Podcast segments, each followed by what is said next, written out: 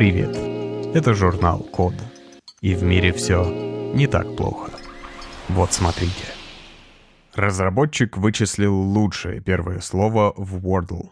Для тех, кто не знает, Wordle — это такая лингвистическая головоломка. В ней нужно угадать слово из пяти букв с шести попыток. И никаких подсказок в начале нет.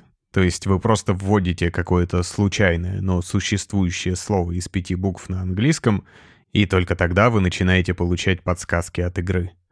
Если одна или несколько букв оказались в введенном вами слове на своем месте, они подсвечиваются зеленым цветом. Если буква в искомом слове есть, но в вашем слове она стоит не на том месте, она подсвечивается желтым. Если же такой буквы в отгадке нет, она подсвечивается серым цветом. И, естественно, выбор первого слова очень важен.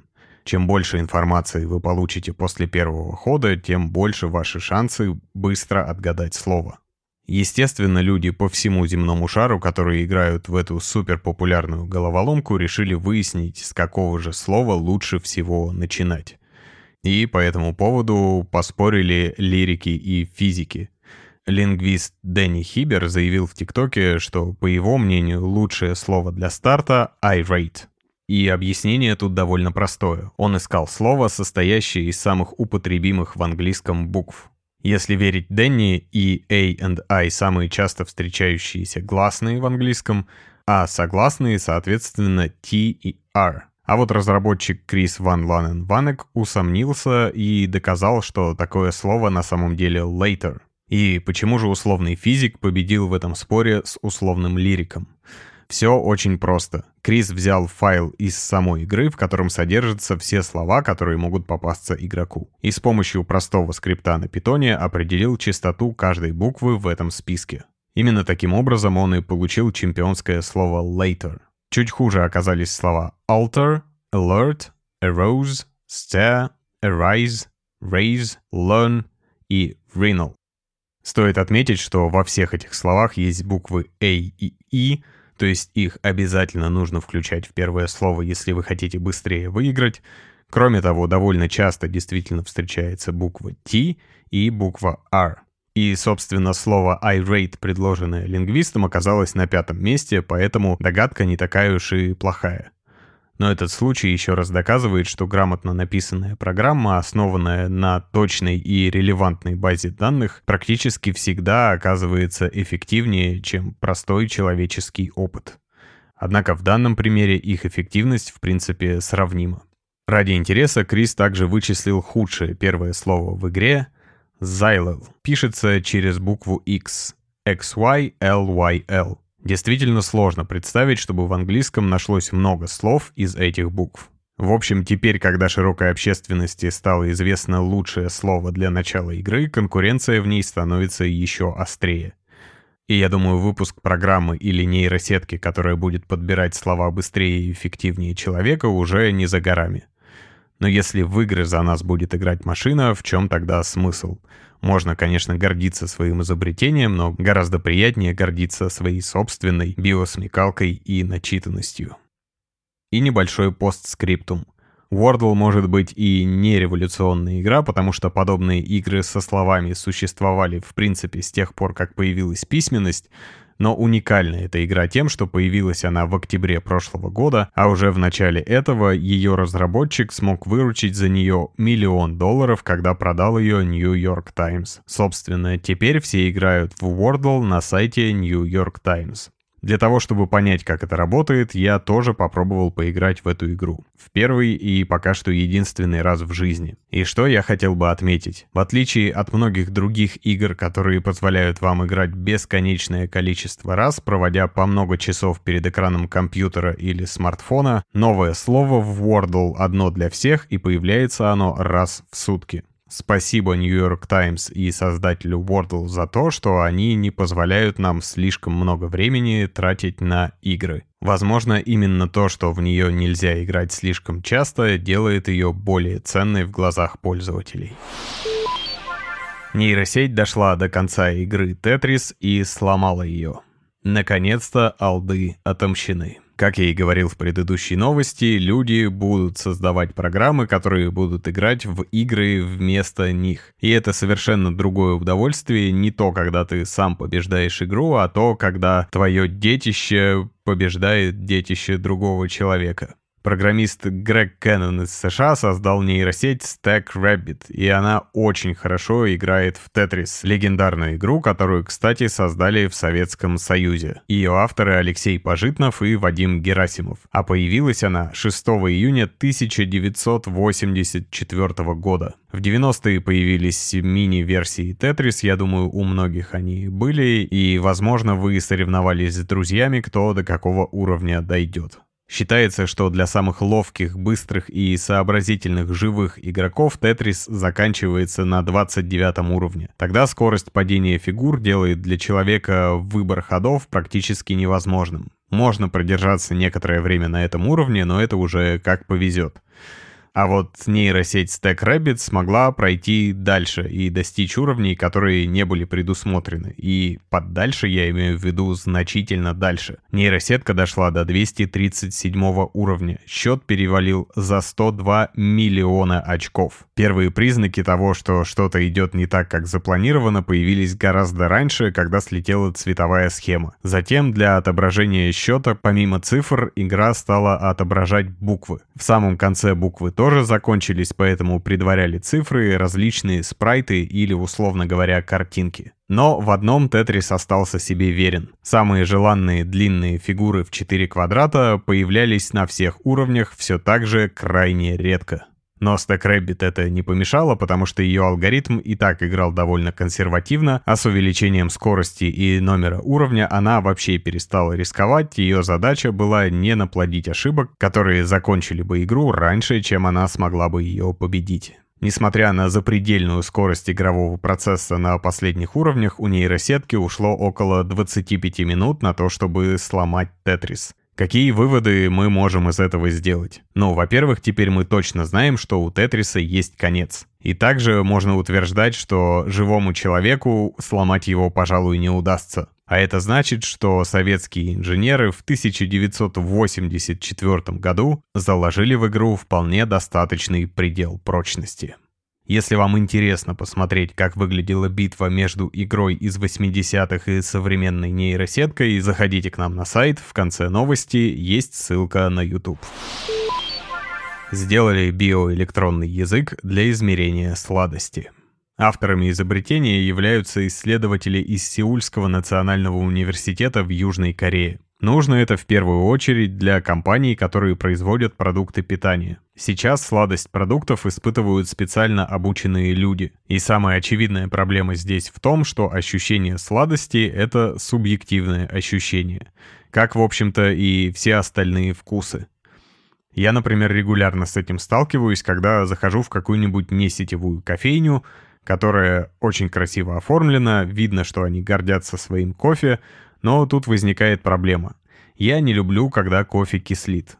Но по моему опыту довольно часто спешлти кофе бывает кислым, поэтому я прошу бариста приготовить мне максимально не кислый кофе. И где-то в шести случаях из десяти, когда я выхожу с заветным стаканчиком из кофейни, делаю первый глоток, я понимаю, что я, наверное, даже не допью этот кофе, а, возможно, прямо сейчас с ним расстанусь потому что для меня это очень кисло. Видимо, люди, которые пьют гурманский кофе, приучили себя к этому вкусу, он им понравился, мне нет. И по их шкале кислоты этот кофе совсем не кислый. То есть, скорее всего, их нельзя винить в том, что они специально мне подсовывают кислый кофе в надежде меня перевоспитать. Вот примерно с этой проблемой и призван бороться биоэлектронный язык. То есть он будет давать абсолютно объективные данные. То есть данные, которые можно измерить по вполне научной шкале. При его создании, как это часто бывает, ученые вдохновлялись природой, а точнее человеческим телом. Тот участок языка, который у нас отвечает за определение сладкого вкуса, называется доменом венериной мухоловки, потому что его клетки похожи по форме на это плотоядное растение. С помощью бактерий они сделали копии этого домена и прикрепили их к золотым электродам, а те, в свою очередь, к углеродным нанотрубкам. В итоге получилось устройство, выдающее электрический ток. Чем больше сладкого контактирует с биоэлектронным языком, тем меньшее напряжение получается на выходе. Его, соответственно, можно измерить и определить, насколько сладкий продукт дали полезать электронному языку. Большой плюс такого изобретения в том, что оно реагирует именно на ощущение сладости, а не на наличие сахаров. То есть оно считает сладким как, собственно, сахарозу или фруктозу, так и заменители сахара вроде сахарина. На целобиозу, который является безвкусным сахаром, это устройство не реагирует. Теперь ждем, когда ученые придумают способы точно измерять другие вкусы. И, возможно, в будущем на упаковках с продуктами появятся вполне конкретные шкалы. Кислое 3,7, сладкое 0,2, соленое 0,5 и так далее. А когда наконец-то удастся собрать полноценный язык, который может определить все вкусы, надо будет познакомить его с японским телевизором с эффектом вкуса. Российские ученые сделали VR-тренажер для обоняния. Продолжаем разговаривать про компьютерные технологии применительно к человеческим чувствам. Кажется, в интернете уже не осталось людей, которые бы не знали, что из-за коронавируса часто люди теряют обоняние, оно становится менее чутким или вкусы и запахи искажаются, и подобные побочные эффекты болезни могут довольно долго не проходить. Многие выздоровевшие так и не восстанавливают способность чувствовать запахи и различать их. За время пандемии в интернете появилось много домашних советов, как с этим справиться. Кто-то предлагает нюхать кофе, кто-то ароматические масла. Другого лечения пока не придумали. Но, похоже, исследователи Самарского государственного медицинского университета наконец нашли научное решение этой проблемы. Они разработали специальный тренажер под названием Revi-Smell. Видимо, сочетание двух слов revitalize, то есть оживить, и smell, собственно, запах. Устройство может выполнять две функции. Оно, во-первых, диагностирует нарушение обоняния, а во-вторых, может помочь восстанавливать его. Система состоит из обычного шлема виртуальной реальности, к которой присоединен специальный модуль для вдыхания ароматических веществ. И во время использования этих прокачанных очков виртуальной реальности пользователь попадает в виртуальный дендрарий. Во время прогулки по нему нужно распознавать и запоминать разные запахи. В процессе такой деятельности активируются обонятельные рецепторы и восстанавливаются нейронные связи, потому что, возможно, утрата обоняния связана именно с тем, что коронавирус повредил нейронные связи, которые отвечают за развлечение и запоминание запахов.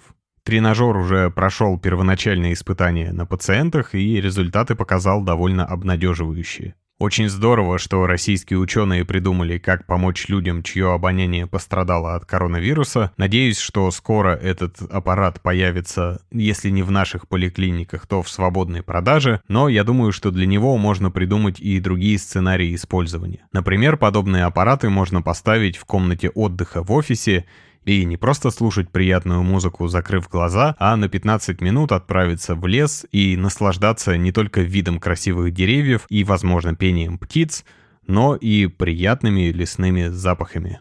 А вообще, конечно, будь я владельцем 5, 10, 15 D кинотеатра, я бы тоже очень заинтересовался этой разработкой. Вот только как зритель в кино, я не уверен, что я рискнул бы пойти на многие фильмы с таким дополнением.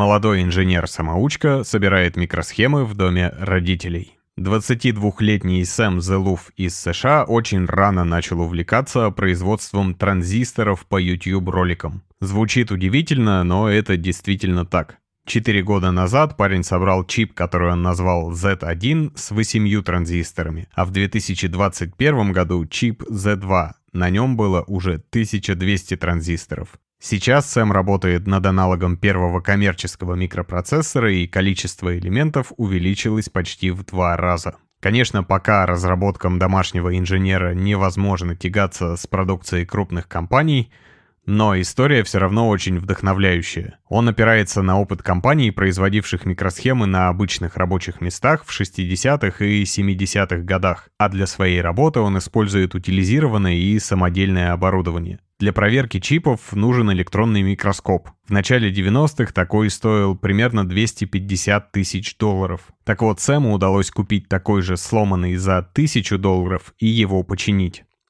Я уверен, что с таким подходом парень далеко пойдет. Не удивлюсь, если в скором времени его схантит какая-нибудь крупная компания, где он наконец-то получит доступ к ресурсам, которые необходимы для того, чтобы развернуть свой технический гений на полную. Потому что сейчас производство подобных транзисторов и микропроцессоров, кажется, только помогает Сэму эффективно и с интересом обучиться микроэлектронике, ну и вести довольно популярный YouTube-канал. Кстати, посмотреть видео о том, как юный американец сделал микрочип дома, можно под нашей новостью на сайте The Code Media. Ну и напоследок, честно говоря, немножко жаль, что новость пришла из США, а не из России, которая всегда была богата на левшей. Если вы знаете подобных умельцев, которые живут в нашей стране, напишите о них в комментарии. Я уверен, они должны где-то быть, просто о них пока мало кто знает.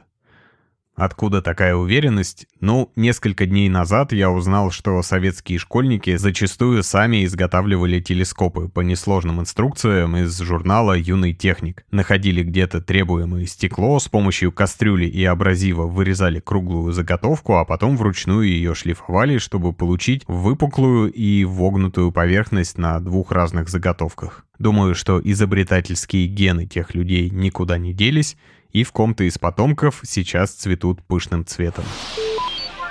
Спасибо за внимание. Заходите на сайт The Code Media и подписывайтесь на нас в социальных сетях. С вами был Саша Начито. Скоро услышимся.